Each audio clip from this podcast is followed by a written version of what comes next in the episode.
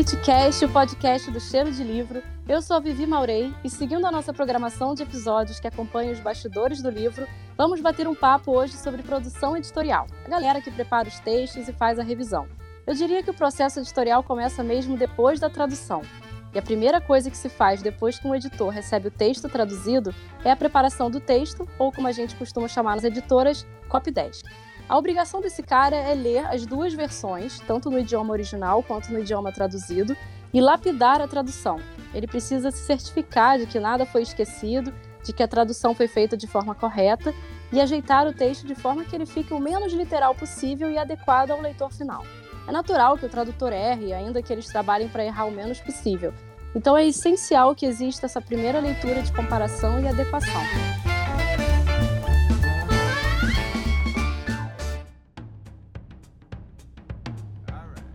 Eu chamei as convidadas Mariana Moura e Carolina Vaz para conversar com a gente sobre essa função que pode existir tanto dentro quanto fora das editoras. Meninas, sejam bem-vindas. Eu vou soltar uma pergunta e vocês decidam aí quem quer começar. Como é feito eh, o trabalho de copydesk?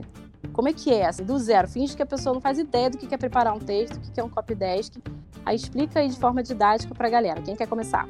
Acho que você explicou bem, Vivi, que é aquele primeiro, aquele primeiro olhar, né, depois da tradução. E aí a gente tem que prestar muita atenção. Eu noto assim que o mais importante é ver se não pulou nada, se o tradutor realmente traduziu tudo, todos os parágrafos, que às vezes na, né, na correria as coisas se confundem. E ver se a estrutura do português e se você traduz muito literalmente, soa estranho. a pessoa que vai ler, lê de uma. Tem uma coisa errada com aquilo, sabe? Eu acho que o mais importante é adequar a nossa língua. É fazer o leitor ter a impressão de que aquele texto foi escrito no português direto. Isso. E, e, e, eu acho que tem outro, outra parte importante do, do copydesk, que é a, a, a, pesquisa, né? Que na verdade é uma coisa que o tradutor também faz, né? Mas qualquer coisa que, que dependendo do tema do livro, né, o assunto que surgir ali, é, exige que o tradutor e também o copydesk façam para ver se é aquilo ali mesmo que se diz no português, né, ou nesse sentido de adequar mesmo. Também esse, tem esse lado um pouco investigativo desse trabalho, que eu acho que muita gente talvez não saiba. Existe diferença entre copydesk e preparação de texto? Para mim é a mesma coisa. É, para mim são sinônimos. Lá na Intrínseca a gente chamava, por exemplo, você tinha a primeira visão do texto depois da tradução era o copydesk. Se alguém pegava esse texto depois para trabalhar em cima, ainda no Word, né, ainda no texto mais cru, aí já chamava de preparação, mas seria uma coisa mais interna da editora, né? Como se pro freela é um copydesk, mas se você está trabalhando no livro dentro da editora, já é uma preparação. E também eu já vi preparação mais como a última leitura, depois da revisão, do tipo a leitura que o, quem vai preparar o texto antes de ser diagramado. Né? Na verdade, seria uma preparação para a diagramação. Que uhum. muitas vezes em editora comercial a gente não vê muito, mas aqui no meio mais institucional, aqui em Brasília, eu tenho visto que é, é, é, é preparar para o diagramador, né, meio que é, é, não errar, né, na hora de diagramar, que é, não seria exatamente um copy desk seria mais visão final. E vocês acham que tem muita diferença entre um, tanto faz, copy 10 com a preparação de um nacional para um texto internacional? Eu acho que tem mais também quando o, o autor nacional não é um escritor profissional, né? Quando é, é ainda mais hoje em dia, né? Que tem muito é, é, é, blogueiro, youtuber que publica um livro, né? Essa pessoa, ela não, não, não, escreve desde sempre, não é o, o ofício principal dela, não é escrever então, ela, ela não necessariamente tem uma intimidade com a escrita, né? Então, isso vai exigir mais do, do preparador do que um livro uhum. que, né, que é de um escritor mesmo, ou que foi traduzido. Então, já teve um trabalho né, é, cuidadoso, porque já foi publicado em outra língua, né? Então, quando vem para o português, esse texto já vem mais redondinho, né? Então, eu acho que é diferente. Eu lembro que eu, eu preparava textos do Nacional na Rocco e era uma questão, porque às vezes o autor nacional, mesmo que você esteja tentando adequar o texto, tentando melhorar o texto, o autor nacional pode não gostar, pode achar que está mudando a voz dele, aí é uma questão discutida. E no copydesk do internacional isso não existe, né? Você pode mudar para melhorar o texto e acabou. Muito mais liberdade, verdade. Fala um pouco disso, então. Quais são os critérios do preparador para mexer ou não um texto? Assim, quais são os critérios que você, vocês têm? Assim, vocês têm algum limite? Vocês acham que não? Que vocês têm que melhorar mesmo, independente de como o texto mude? É, depende também muito de quem vai orientar, né? Assim, da, da editora, enfim, quem tá te passando o trabalho, até para te respaldar. Porque às vezes você mexe, aí a pessoa fica, poxa, mas não era para mexer tanto. Aí você mexe menos, aí a pessoa, nossa, mas ela nem sabe trabalhar direito, né? Então, acho que é uma coisa que, que é bom ser conversada com, com, com a editora para cumprir essa expectativa. Normalmente, os livros internacionais, é... ninguém reclama muito se você mexe, né? Contanto que Verdade. você não insira erro, contanto que você não acabe mudando a história, né? Mas o nacional realmente tem muito mais. É muito mais, preocupa, muito mais preocupação, né? Nesse sentido de, ah, não pode ofender o autor. Também tem esse vai e volta, né? Até quando é esse livro de youtuber, você pode mexer mais, porque eles não se importam tanto. Tipo, como você disse, eles não são escritores profissionais, mas isso vai para ele, ele lê aquilo de novo. Se ele não gostar, volta pra gente, faz de novo, sabe? O internacional não tem muito esse, esse vai e volta, né? Vocês, dependendo da editora, é, a gente terceiriza o trabalho de copydesk, como você falou, dentro da intrínseca você manda para copydesk, quando volta e o editor prepara o texto do copydesk, ele libera o copydesk já ajeitando.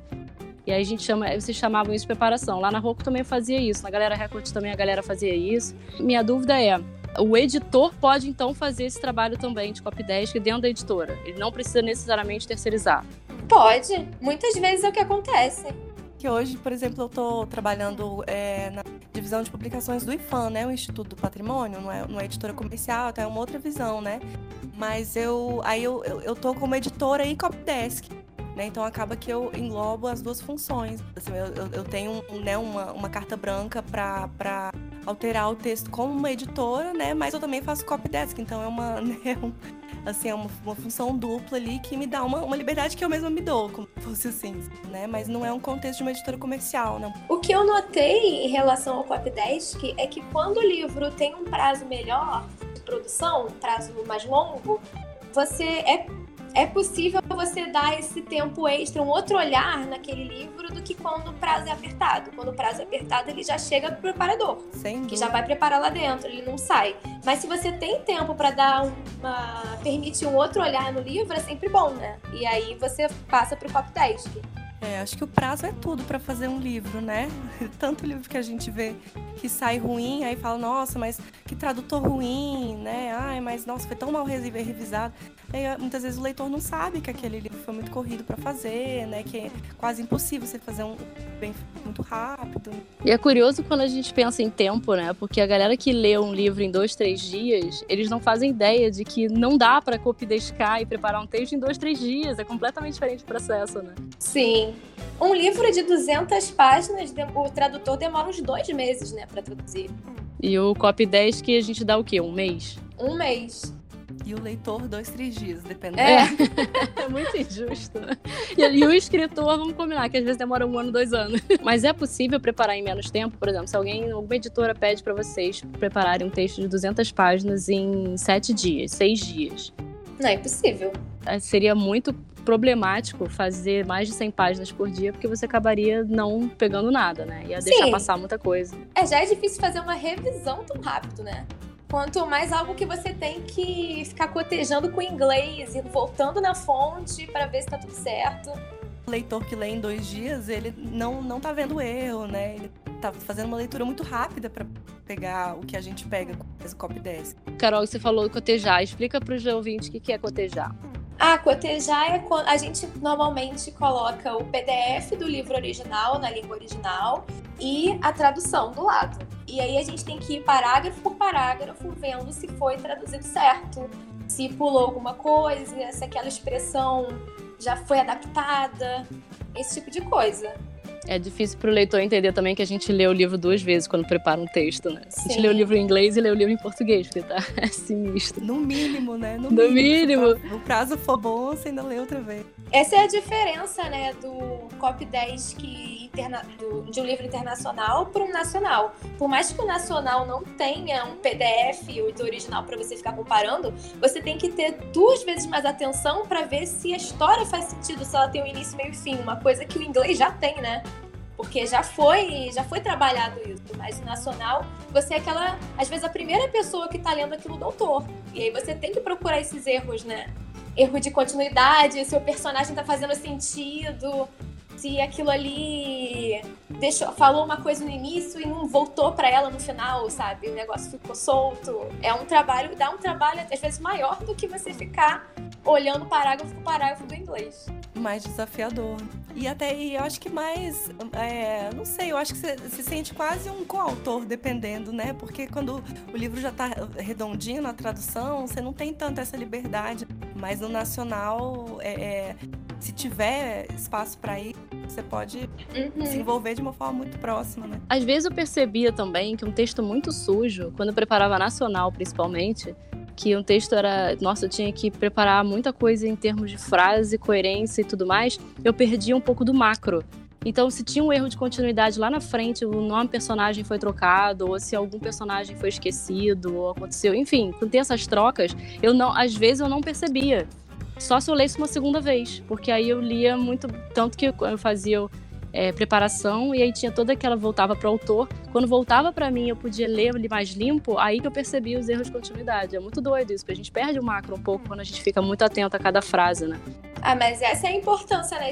Várias pessoas terem a, a leitura do texto, porque sempre vai ter alguém que vai prestar atenção num negocinho pequenininho que passou despercebido. Né? E a importância do prazo também, né? Se tiver uma semana para ler o livro, dificilmente vai ler de novo e não vai ver. A gente não vai pegar praticamente nada nesse tempo, né? Pois é. Sobre o internacional ainda, vocês acham que o preparador precisa ser fluente nos dois idiomas? Sem dúvida. Sim. Idioma de, de, de final, né, que é o português, que eu acho que para um preparador é o principal. Eu, pelo menos, é como eu vejo, assim, mesmo eu sendo fluente em inglês e português, eu não me sentiria muito bem em preparar texto se eu fosse melhor no inglês do que no português. Faz sentido. Mas acho que o mesmo, o mesmo vale para tradução, você não acha? Porque o tradutor é quem vai, né, colocar o texto no português. Hein?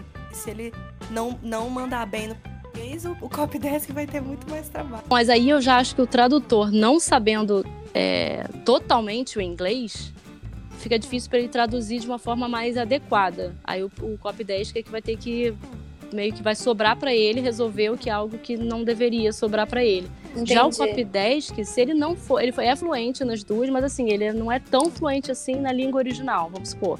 E aí ele pode dar uma pesquisada naquela palavra, não vai, não vai ser o fim do mundo. Eu acho que o tradutor ter que pesquisar essas palavras vai dar mais trabalho para o tradutor do que para o copy 10. Bom, pelo menos é como eu vejo, assim, eu tenho, quando eu traduzia, eu senti mais dificuldade do que eu quando, quando eu faço trabalho de copy 10, que é muito para mim é muito mais simples, porque eu manjo muito mais português do que de inglês, apesar de ser fluente em inglês. O preparador. Como que vocês veem essa troca do preparador com o tradutor? Nas editoras que vocês trabalharam, trabalharam ou traba trabalham, existia essa liberdade de falar com o tradutor para tirar dúvida direto, ou tinha que passar pelo um, um outro editor, ou não podia, ou era melhor não falar? Como é que funciona essa dinâmica? Não, sempre teve muito contato com o tradutor, sempre foi possível falar com ele para discutir algum ponto, nunca foi um problema. Mas normalmente precisa do intermédio do, do produtor, né? Pelo menos no, na minha experiência, é, dificilmente eu tinha um contato de tradutor. E das vezes que eu tive, foram, foi muito melhor. Sabe? Assim, teve vezes que o trabalho rendeu bem melhor. E até uhum. de problemas que, que a gente teve depois enfim, que o livro saiu com. Não, não chegou a sair com erro porque eles viram na editora, né? Mas até foi uma coisa que foi levada para nós duas ao mesmo tempo, né? Para mim e para a tradutora, e a gente conversou. Então, acho que foi bem bacana. Foi uma, uma situação que eu queria que tivesse acontecido em todos os livros que eu, que eu já preparei, porque eu achei que foi muito melhor do que quando eu trabalho sozinho. Nem o tradutor, nem o copydesk, nem o revisor respondem pelas coisas que mudam, porque o processo é muito isolado, como a Maria até comentou. Cada um é muito isolado do outro. O editor final que acaba tendo o controle. E às Sim. vezes nem isso, porque às vezes ele não leu tudo depois das alterações, ele leu só na liberação. Ele também não tem tempo, né? Quem tem a maior visualização, né, é o tradutor, sempre independente de ter passado por várias pessoas depois, a, quem o leitor, né, quando vai olhar o livro, vê o tradutor e o tradutor escreveu aquilo do início ao fim como se não tivesse nenhuma mudança. Então, realmente, se o livro tiver ficado ruim, é ele que vai dar problema, né? Não vai no tradutor. Mas ao mesmo tempo, é ao contrário também, né? Se o livro, se a tradução estava mais ou menos, e aí o livro depois foi melhorado, o tradutor também colhe isso, né? Sim, ele ganha todo o crédito, é verdade. Quem realmente está invisível é quem trabalha dentro de editora e revisores, etc. É, agora se, se saiu erro de português, a culpa não é do, do tradutor, a culpa é do, do tradutor, revisor, né? É. É verdade. o revisor só é lembrado quando tem erro, né? Se tá tudo certo, você, nossa, como esse autor é bom, como esse tradutor é bom. Aham. Uhum. Acham que dá, dá para falar quanto que um preparador de texto ganha? Fodendo da editora, nada, né? Porque faz parte do salário. Mas se é terceirizado, qual é a média? Eu vejo indo tipo de 6 reais até 10. Aí depende da editora, que cada editora tem seu preço, né? de lauda, é verdade. E tem, a gente Sim. até já discutiu isso no outro episódio de tradução também, a lauda, porque tem uns que é 1800, 2000, 2100, uhum. de caracteres com espaço, né, para os ouvintes que ainda não estão não tão familiarizados com lauda. E aí tem essa, essa multiplicação. Ah, cada lauda por seis reais, no final são 200 laudas do livro, faz as contas, é isso que um preparador de texto vai ganhar. Tem editora que fala, não, eu só posso pagar, sei lá, 3, 4 reais pelo Copydesk. O Copydesk em outras editoras já está pagando 6, 7, vamos supor. E aí a galera que mais jovem, tá aprendendo agora, saiu da faculdade, vai aceitar, porque, porque não? É, que tá precisando de experiência, né? Às vezes, se você já tem um nome, até quando você começa a trabalhar numa editora nova, eles já vão botar a sua lauda mais alta. Só que é se verdade. você não tem muita experiência, não traduziu para muitos lugares, aí você começa lá embaixo, mas a experiência que eu tenho é que conforme a pessoa vai entregando, a lauda vai aumentando com o tempo também. Mas isso na tradução, né? Não no na copy. tradução? O copy é, é Não, o copy é fixo. Né? Mas aí o que a gente vê, muitas vezes, eu, eu são os copies virando tradutores, né? Pra poder ter um aumento, né? O caminho hoje em dia é esse que você falou. Você começa com copy e aí você pula pra tradução. Treina bastante e pula pra tradução. Eu parei, na verdade. Eu parei de fazer copy por conta de tempo. Eu não tenho mais tempo para cotejar. É, então eu prefiro nem pegar, porque aí eu só poderia trabalhar fim de semana abrindo o computador no meu quarto. Aí eu podendo revisar, pô, é muito melhor. Eu levo as folhas impressas no metrô, eu posso revisar na rua, é muito mais fácil, muito mais prático. Na cama, né? É, na cama em qualquer lugar. Então eu parei de fazer copy, cara, dá muito trabalho. Se bem que no, no trabalho agora eu também eu atuo como editora, então eu meio que tô como editora de um selo. Aí eu tenho que ler, só que aí eu só pego a leitura final, que aí eu aprovo, aprovo as coisas, leio o final, então é muito mais prático. Eu não preciso realmente trabalhar o texto, eu só vejo o que passou de erro. Mas antes, no, lá no início, ano passado, quando eu estava começando o selo, eu estava totalmente sozinha. Eu estava preparando os textos todos. Meu Deus, que trabalheira. Aí eu tinha que fazer copy desk. Aí eu me lembrei da minha época de copy desk e não, não, não quero mais. É que é um trabalhão, né? É quase uma. Você parece que você tá traduzindo de novo, só que o texto já tá lá. Mas você tem metade do tempo que o tradutor teve para fazer. Isso. É. e, e, revisão? Como é que foi a experiência de vocês trabalhando com revisão? As editoras, assim, vocês têm qual é o prazo, quanto se ganha, como é que funciona o processo de revisão? Eu nunca revisei dentro da editora. Normalmente as revisões eram passadas para fora todas e aí lá dentro a gente fazia uma nova leitura, que era dependendo do prazo, a gente lia o livro inteiro de novo, mas já com o olhar da revisão. E se fosse muito apertado, já ia tipo de emenda a emenda liberando. E tem a revisão no, no, no, PDF também, né? Nossa, isso é sofrido. Eu acho também, sofrido. Porque no Word, bem ou mal, você aceita, né? PDF é foda. Mas como é que funciona o processo de revisão, assim, para vocês, no sentido de, ah, vocês recebem revisão terceirizado, Aí vocês leem só um livro ou vocês têm que cotejar também. É porque também vai, varia de revisor. Tem revisor que faz questão de cotejar praticamente o livro todo. Eu falei, gente, eu não tenho prazo para isso. Pois é, gente. Copy 10 é, que já deveria ter feito que, isso. Sim. Você tem que cotejar e paga o copy, né? Não paga a revisão. Exato. Acho que não faz sentido. Acho que assim, o editor pode mandar o, original para você tirar alguma dúvida, mas não para cotejar tudo de novo. Qual o prazo, mais ou menos, de revisão? É, depende do tamanho do livro, mas normalmente é uma semana. Se o livro for muito grande, grande, aí você já dá um prazo maior. Mas eu acho que a ideia são. Aí depende, se a pessoa trabalha só de freelancer, se a pessoa trabalha em outro lugar, e aí você dá prazos diferentes, porque sabe que a pessoa não vai conseguir, né? Mas normalmente acho que é mais 30, 50 páginas por dia de revisão. acontece também de, de mandarem é, dois, três dias para fazer, e né, se você tá por conta, isso que a Carol falou, né? Você não trabalha em outro lugar, consegue entregar, né? Normalmente quando a editora precisa já liberar para gráfica. Vocês já participaram de algum projeto que era teve tradução é, e lançamento simultâneo com o original lá fora, e aí todo o processo teve, tinha que ser rápido, né? Então o tradutor tinha Sim. que fazer rápido, o copy 10 tinha que fazer rápido. Às vezes... Uhum. E aí vocês já tiveram a experiência de pegar 20 páginas e devolver, depois mais 20 devolver, tipo, não pegar o livro todo de uma vez? Já. Já. O que vocês é acham é disso? Não é legal. a gente perde também o macro, né? Sim, fica um pouco confuso porque eu já cheguei a trabalhar por exemplo, eu ganhava cinco capítulos e aí outra pessoa fazia cinco capítulos e aí eu ganhava cinco capítulos depois dessa pessoa. Então eu perdi o que aconteceu no meio, aí eu tinha que ler no original. Só que aí Nossa. você meio que se perde na padronização, né? Porque aí você tá padronizando é. de um jeito. Aí você tem que ficar em contato com essa outra pessoa que tá padronizando o X para tentar deixar o mais redondo possível. Mas é aquilo, alguém tem que ler aquilo inteiro. Senão vai sair um bolo, um belimé. Acho que esse é o pesadelo do, do preparador ou do revisor, né? Dividir o trabalho, porque se perdeu a padronização, é como se tivesse apagado a luz, né? Você não sabe o que está acontecendo e, e, tem que se achar ali de algum jeito. Vocês tocaram no assunto padronização, isso é ótimo, porque eu acho que o ouvinte não tem ideia do quanto as editoras têm manuais de padronização, como funciona isso? Falem um pouco disso, assim, tem algum exemplo de padronização que vocês trabalham, que vocês estão acostumadas? É tanta coisa, né? É, é número, se o número é por extenso, se é o numeral. Sim. As datas. É, topônimo, é data, topônimo, rua, fica em caixa alta, caixa baixa. Então, caixa alta, caixa baixa, no geral. Senhor, senhora, tem que ser maiúsculo, tem que ser minúsculo. Ah, sim. Pronome é... de tratamento. Tem que separar o cérebro por gavetas, né? Essa gaveta da roupa, essa gaveta da intrínseca. da régua, da intrínseca, da sextante, é terrível. Ah, tem que fazer uma, tem que dar uma olhadinha sempre. Antes de começar o trabalho, ver, ah, essa editora faz assim, assim, assado. Ah, tá. Tem que lembrar cada trabalho. Porque senão vira um nó mesmo.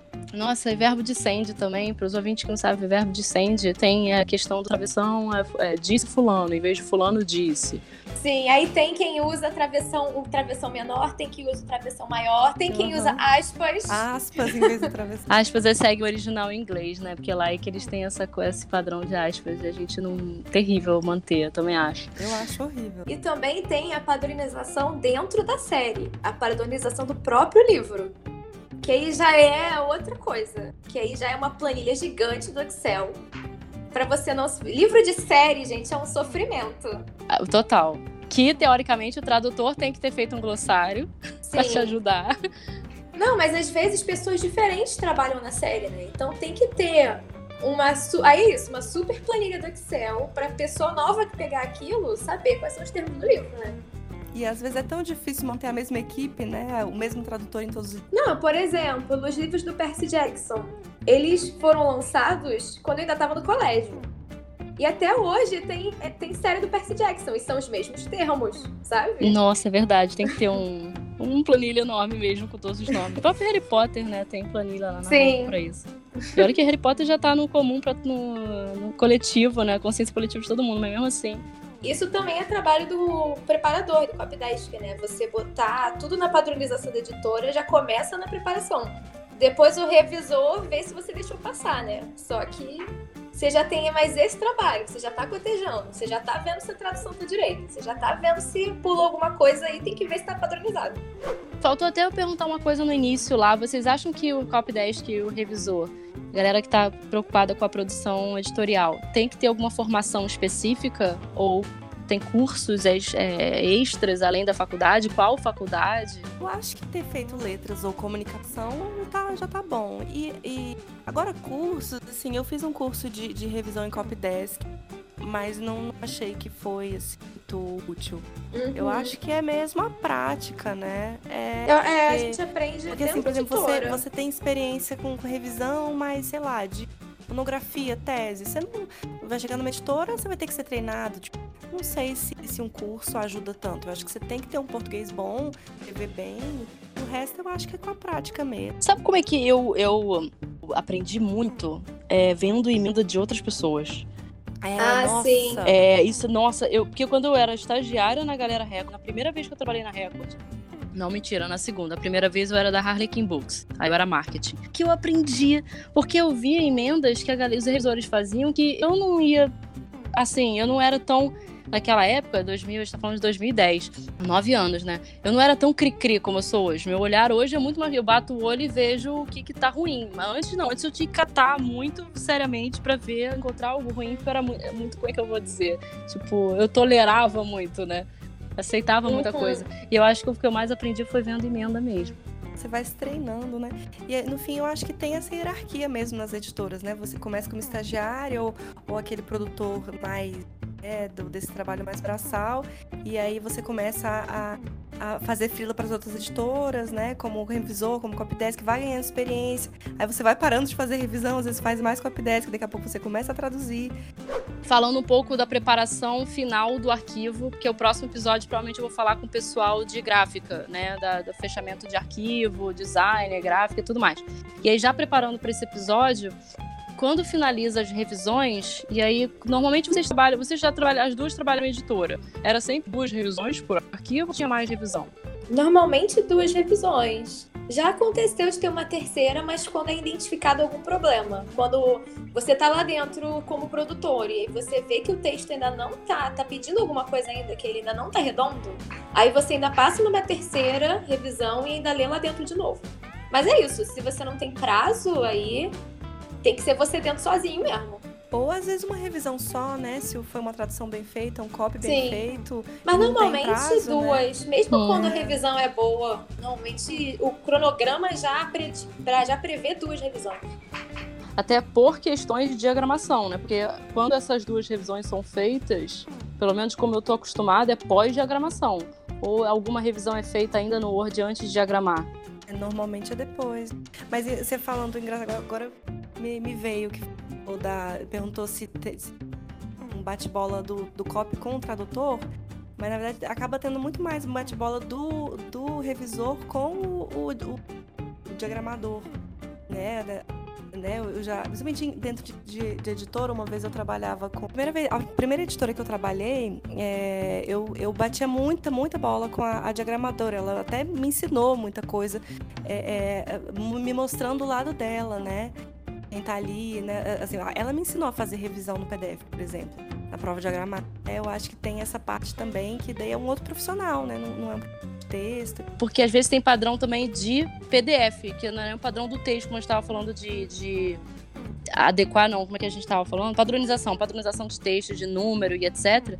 Às vezes é uma questão da diagramação, né? Tem que ter um balão de diálogo, de celular, aí tem que bater bola com o, diagrama, com o design que vai fazer essa. Pode ser um diagramador design, pode ser só um diagramador, enfim, que vai fazer essa mudança e tem que bater bola com o revisor, isso é verdade. Tem bastante mesmo essa troca. Tamanho de texto, né? Ah, precisa ter uma lauda para caber ali. Né? Se, se tem um projeto gráfico bem fechadinho, né? Não é sempre um livro com imagem, né? Que é só aquele, é aquele livro com texto que vai correr e não tem muito desafio ali para diagramação, né? Mas se tiver imagem que, e, e, e, texto ao mesmo tempo, isso tudo vai, vai importar. Né? Mas esse trabalho de vocês é, baterem com o diagramador é do copydesk do revisor ou é do editor de produção gráfica? Pelo menos na minha experiência, é mais do, do produtor. Seria o assistente editorial, né? Que ficar fazendo essa. Ah, tem que aqui, ah, não deu aqui. Sabe? Esse negócio do, por exemplo, se tivesse um balão, ah, mas tem que resolver isso aqui, ou tem que fazer um lettering. Normalmente quem resolve isso é o assistente. Mas acaba que esse processo fica mais porque normalmente só o, o, produtor é que trabalha interno na editora, né? O resto, todo mundo, o revisor, o, o diagramador, Sim, o copy, eles estão fora. Então quem está ali centralizando tudo é o produtor. Mas se, essas, se esses outros profissionais estão dentro da editora, acaba que todo mundo bate bola ali. E mais alguma coisa que vocês queiram acrescentar? Nós já estamos chegando ao fim. Eu acho que a nossa profissão é meio ingrata, né? Que a gente é muito, é, é muito invisibilizado, né? Isso que a gente estava falando agora mais cedo. Ou é o autor que escreve bem, ou é o tradutor que traduz bem, né? O trabalho ali do copy, do revisor, que valorizam, né? Que sabem que a gente faz, muitas vezes a gente salva um livro e ninguém tá sabendo, né? Então, Sim. é bem verdade, né? Uhum. São poucas as pessoas que prestam essa atenção de saber que teve muita gente trabalhando naquele livro, que não foi só o tradutor, sabe? Que não foi só o editor, que teve muita gente para fazer aquele livro ficar bom. Mas é bem raro alguém prestar atenção mesmo. Mas eu acho que no geral, assim, as pessoas que não entendem muito de livro acham que é só pegar o texto ali e mandar para gráfica, praticamente, né? Mandar pro, pro diagramador e vai para gráfica. As pessoas não não têm noção que tem todo um processo ali no meio. É até curioso que uma amiga minha é, foi publicar um livro dela recentemente, um livro técnico, trabalho dela e tudo. Ela é psicóloga e ela foi lançar um livro com, com, com umas colegas mas foi uma coisa tão atropelada que elas tinham que lançar o livro, era um e-book, tinha que lançar o e-book na semana seguinte e, e, não tinha nem revisado, e aí o livro chegou com um monte de problema, e aí ela veio me, veio me pedir socorro. Ai, Mari, me ajuda.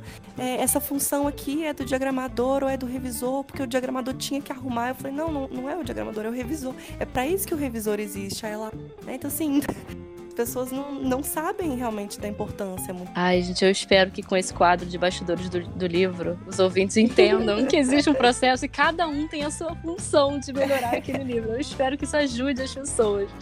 Porque, olha, precisa mesmo, a gente é muito desvalorizado. Engraçado que a gente, eu conversei com os tradutores eles também acham que são desvalorizados, mas em outro sentido.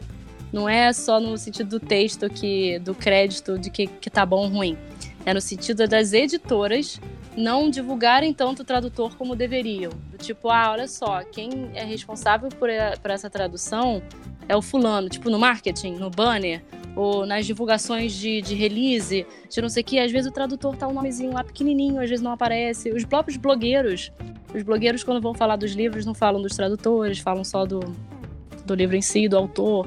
Então, acho que cada um a gente se sente muito desvalorizado, né? Eu acho que acaba que o autor é, mais do que o do tradutor e o editor e a editora, o autor é o mais conhecido. E acabou, assim. Às vezes, o seu título é maior do que o autor, acontece também. Eu não sei quem escreveu Eragon. Eu sempre esqueço o nome do maluco. Ah, eu já vi o autor reclamando que o nome tava pequeno. Já vi. Gente, eu já cometi esse sacrilégio de chegar fazendo uma capa, há muito tempo isso. Eu tava fazendo uma capa e aí o nome do fulano era mega desconhecido, assim. Não vou, não vou comentar porque eu não quero me queimar aqui, mas o nome do, do era internacional, não era nacional, não internacional. E aí, fazendo a capa, falando com o designer, eu falei: ah, bota o nome do autor pequenininho, porque quem é esse maluco, na, quem é esse cara na fila do pão? Ele é pequenininho. Aí, porque a capa precisava de, um, de destaque maior no título, na, na ilustração. Então, aí depois eu pensei: cara, não, ele tá muito apagado, ele tem que aumentar um pouquinho. E é, eu cometi isso, eu como autora também. Acho absurdo, não pode, tem que dar destaque para todo mundo. Acho que hoje em dia isso tá melhorando um pouco, né? Porque eu acho que tá. Por exemplo, os tradutores. Hoje em dia, os leitores vão falar com os tradutores. Isso. Vão no Twitter, vão no Instagram e vão conversar sobre o livro com o tradutor, sabe? É verdade. Eu acho que isso tá mudando um pouco. Ele tá mais aberto, né? Pra ter esse diálogo. Antigamente, você nem sabia quem eram aquelas pessoas. Fica aí a dica, então, pra, pra quem trabalha com copy desk e revisão tentar também se vender dessa forma, sabe? Nas redes sociais, falando: olha, gente, eu preparei o texto do livro tal. E, e bababá, e eu tive essas dificuldades, ou eu tive essas não sei o quê, para poder debater isso e ver que tem outras pessoas responsáveis pelo livro, não só o tradutor e o editor final. Porque tem editor até que evita falar do livro, porque não pode por questões de negócio, né? Questões de editora. Mas assim, depois que o livro é publicado, eu acho que não vejo problema nenhum em falar. Ah, fui eu que editei o livro, sei lá, vamos supor, eu não editei, tá? O, Converge... o Divergente. Eu acho que foi na época, foi até a Milena, a Milena Vargas. E, tipo, falar assim, ah, gente, eu que editei o livro da... da... Nossa, eu esqueci o nome da autora de, de Veronica Roth, não é isso? Veronica Roth.